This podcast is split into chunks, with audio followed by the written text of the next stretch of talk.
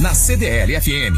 Conectamente com Fernando Cardoso e Paulo Leite. Bom dia para você, ligado no nosso Conectamente. Conectamente de hoje, falando das mulheres na tecnologia, que para usar um termo quase tecnológico, o match perfeito. Antes da gente apresentar a nossa convidada para falar um pouquinho sobre o tema, o titular desse programa, o vice-presidente da CDLBH, Fernando Cardoso. Fernando, bom dia. Bom dia, Paulo Leite. Bom dia aos ouvintes da Rádio CDL. De acordo com o um levantamento feito pela consultoria KPMG, as mulheres já ocupam 16% dos cargos cargos sêniores de tecnologia na América Latina. A média global é de 11%. Mesmo com a crescente participação feminina neste universo, ainda existem diversos desafios a serem enfrentados. E hoje a gente tem uma fera para conversar aqui com a gente, né, Paulo? Apresenta aí. A gente vai falar com alguém que vai poder abordar esse tema com uma perfeição incrível. Laís Knauber, é um prazer conversar com você. No mundo atual, a gente sempre tem aquela coisa do lugar de fala. As mulheres na tecnologia estão adquirindo lugar específico e explícito de fala, né não? É isso aí. Bom dia, Fernando. Bom dia, Paulo. Obrigada pelo convite.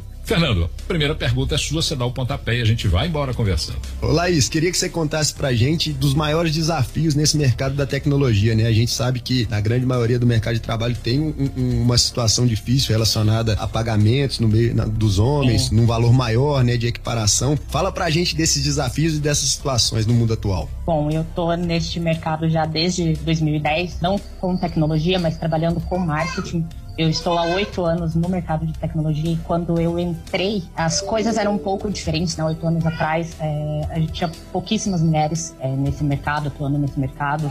Então, eu vejo que hoje, é, hoje a gente já tem uh, uh, os salários equiparados. Hoje é, pelo menos dentro da NTT Data, a gente não tem essa distinção, a gente tem planos e cargos que acolhem e abrigam tanto homens quanto mulheres da mesma forma, né? Mesmo a gente é, é, tendo passado por isso por muito tempo, a gente viu por muito tempo, né, essa essa diferença, é, a gente ainda vê muito isso em algumas empresas. Eu posso me considerar sortuda por estar em uma que não tem de praxe esta questão. Bom, para quem está conversando com a gente aí pelo Conectamente, para quem está nos ouvindo, aliás, pelo Conectamente, você está vendo o BG perfeito, né? A filha da Laís tem um ano e ela está aí fazendo pano de fundo para nossa conversa. Inclusive, me seja uma pergunta. Eu até antes do meu primeiro filho, eu não tinha muito a compreensão dessa questão da jornada dupla. Era uma coisa que ficava uhum. muito longe da minha percepção. E aí, depois do primeiro filho, claro, eu percebi claramente como é difícil para as mulheres, principalmente nos anos iniciais de vida das crianças, entenderem e praticarem essa jornada dupla sem que haja do outro lado um olhar que fica pelo menos indagativo, quando não é reprovativo. Como é que se convive com isso para fazer uma carreira como a sua e vivendo essa realidade da maternidade? Sim, a, o mundo de tecnologia é um mundo muito difícil, né?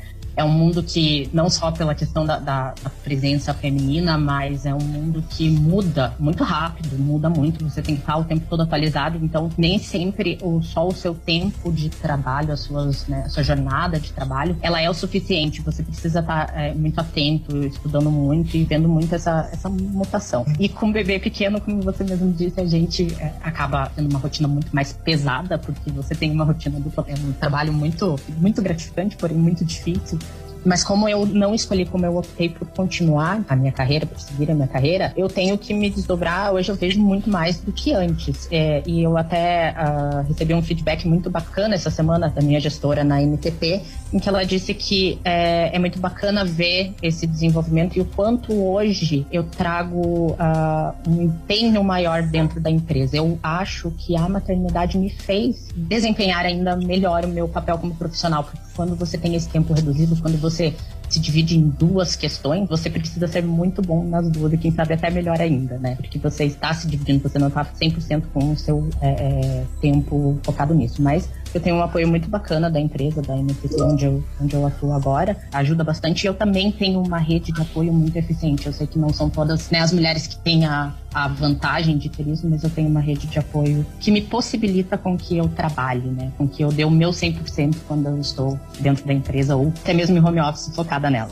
Um, uma coisa que é interessante, eu vejo muito na parte de tecnologia e, e, ligada à programação, porque a gente falou do, do, dos cargos importantes, né? Do, do, dos cargos de decisão na empresa, que é o seu caso, mas e na parte embaixo da pirâmide ali, os programadores, é, é realmente eles estão em falta no mercado? Como que você vê essa relação do homem homem e na mulher nesse início, porque eu acho que toda carreira ela começa lá embaixo, né? A gente vai galgando e almejando o crescimento com o desenvolvimento, lógico, Sim. e pela meritocracia, uhum. mas e na base da pirâmide, ou seja, de uma empresa de tecnologia, como que você enxerga essa, essa conexão? É, hoje, por exemplo, é, quando eu entrei na NTT há oito anos atrás, eu não via mulheres programando, era, eram poucas. E não era porque a empresa não era inclusiva ou, ou nada do tipo, né?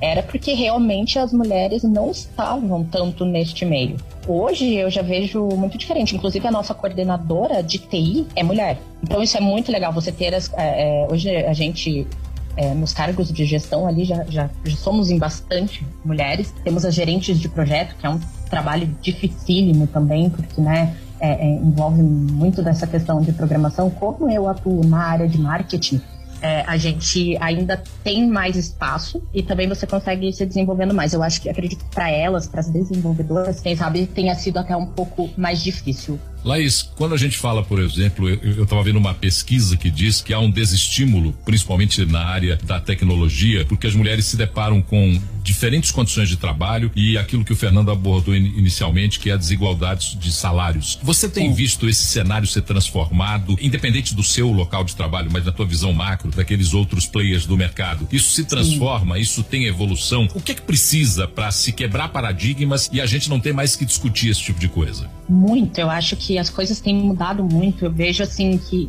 uns, principalmente uh, de uns quatro, cinco anos para cá, é, as coisas mudaram muito neste mercado, no setor de tecnologia. Eu vejo não só dentro da NTT, mas nas demais empresas que a participação feminina e que essa equiparação de cargos e salários vem acontecendo, isso ainda existe, infelizmente, é uma pena que a gente ainda tenha que falar sobre isso, né? Principalmente aí vou entrar mais uma vez na questão do ser mãe, né? A gente vê muitas empresas que levam a questão da maternidade como uma condição, né, de que a mulher não vai estar focada, que vai ter ali a licença maternidade, a gente ainda tem muita empresa que a mulher acaba, a, acaba sendo vista assim, não, a mulher pode ter uma licença maternidade, é, então é preferível contratar o homem, ou ela acaba entrando em licença maternidade, a empresa acaba tirando um pouco dos méritos dela, de evolução ali de cargo, o homem acaba indo subindo mais rápido, indo mais rápido. E eu acho que as empresas não pensam que a gente, quando mãe, a mulher quando mãe, ela consegue desempenhar ainda melhor, que, né, que uma mulher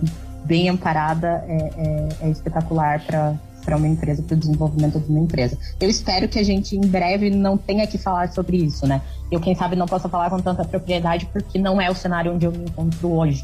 Né? Eu tive que batalhar bastante, mas eu acho que de uns 5 anos, 4 ou 5 anos pra cá, as coisas mudaram muito. Mas eu acho que é muito legal, Laís, a sua visão de mudança. Eu acho que tem várias ouvintes uhum. empreendedoras aqui no Conectamente que vão passar a ter uma diferente percepção, né?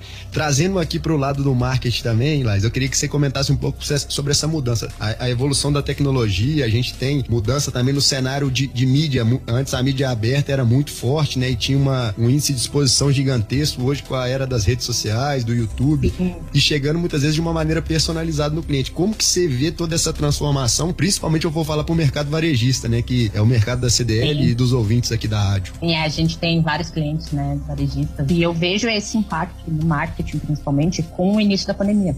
Né, a gente teve que mudar muito rápido novamente, porque a gente deixou de fazer evento, a gente deixou de ter esse contato né, corpo a corpo, a gente é, precisou mudar, a gente já, já, obviamente, a gente já usava a tecnologia a nosso favor, mas eu vejo que a pandemia acelerou assim, principalmente dentro do marketing, a gente tornou as coisas muito mais digitais, muito mais rápido.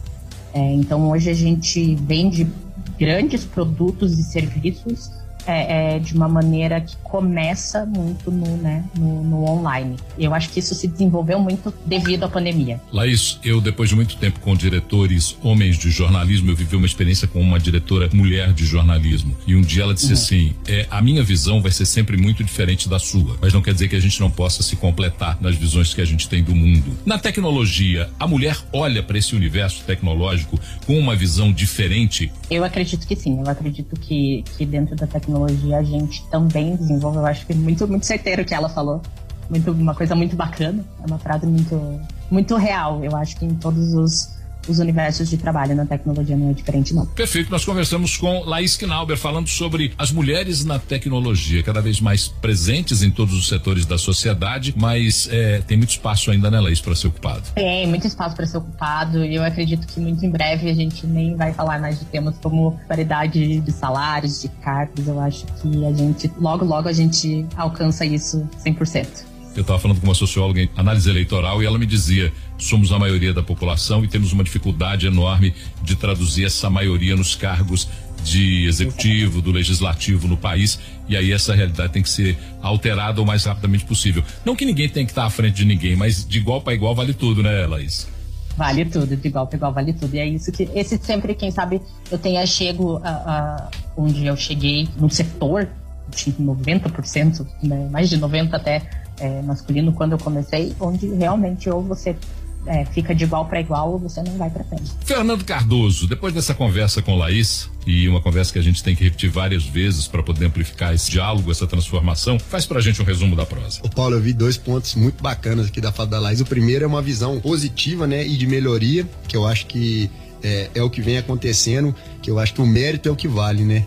as pessoas têm que ter mérito e por isso elas devem crescer na, na, carreira. Então, o caso da Laís é um exemplo muito legal e eu acho que tem que ser propagado. E o segundo ponto que me chamou a atenção, a empresa da Laís, a NTT, né, Laís? Eu acho que a empatia e o cuidado, o carinho que eles têm em momentos, às vezes, que a pessoa precisa, com certeza tem um retorno muito forte em desempenho e engajamento. Então, eu acho que é o que a Laís falou, ela tem todo esse carinho pela empresa, porque a empresa também tem um olhar diferente para ela. Laís, essa nossa prosa no Conectamente deu match? Deu sim, com certeza. Grande abraço, muito obrigado por você ter participado com a gente. Sucesso. Beijo no neném que nos acompanhou no começo do programa aí. e até uma próxima oportunidade. Muito obrigada. Um abraço para vocês. Tchau, tchau. Tchau. Tá terminando por aqui o nosso Conectamente, que tem sempre um espaço aberto, um canal aberto para você conversar conosco. É o conectamente@cdlbh.com.br, nosso e-mail. Passe críticas, sugestões, informações, opiniões serão sempre muito bem-vindas. Essa nossa prosa daqui a pouquinho tá no Spotify para você ouvir quantas vezes você quiser. Fernandão, até o próximo Conectamente. Tamo junto, Paulo. Você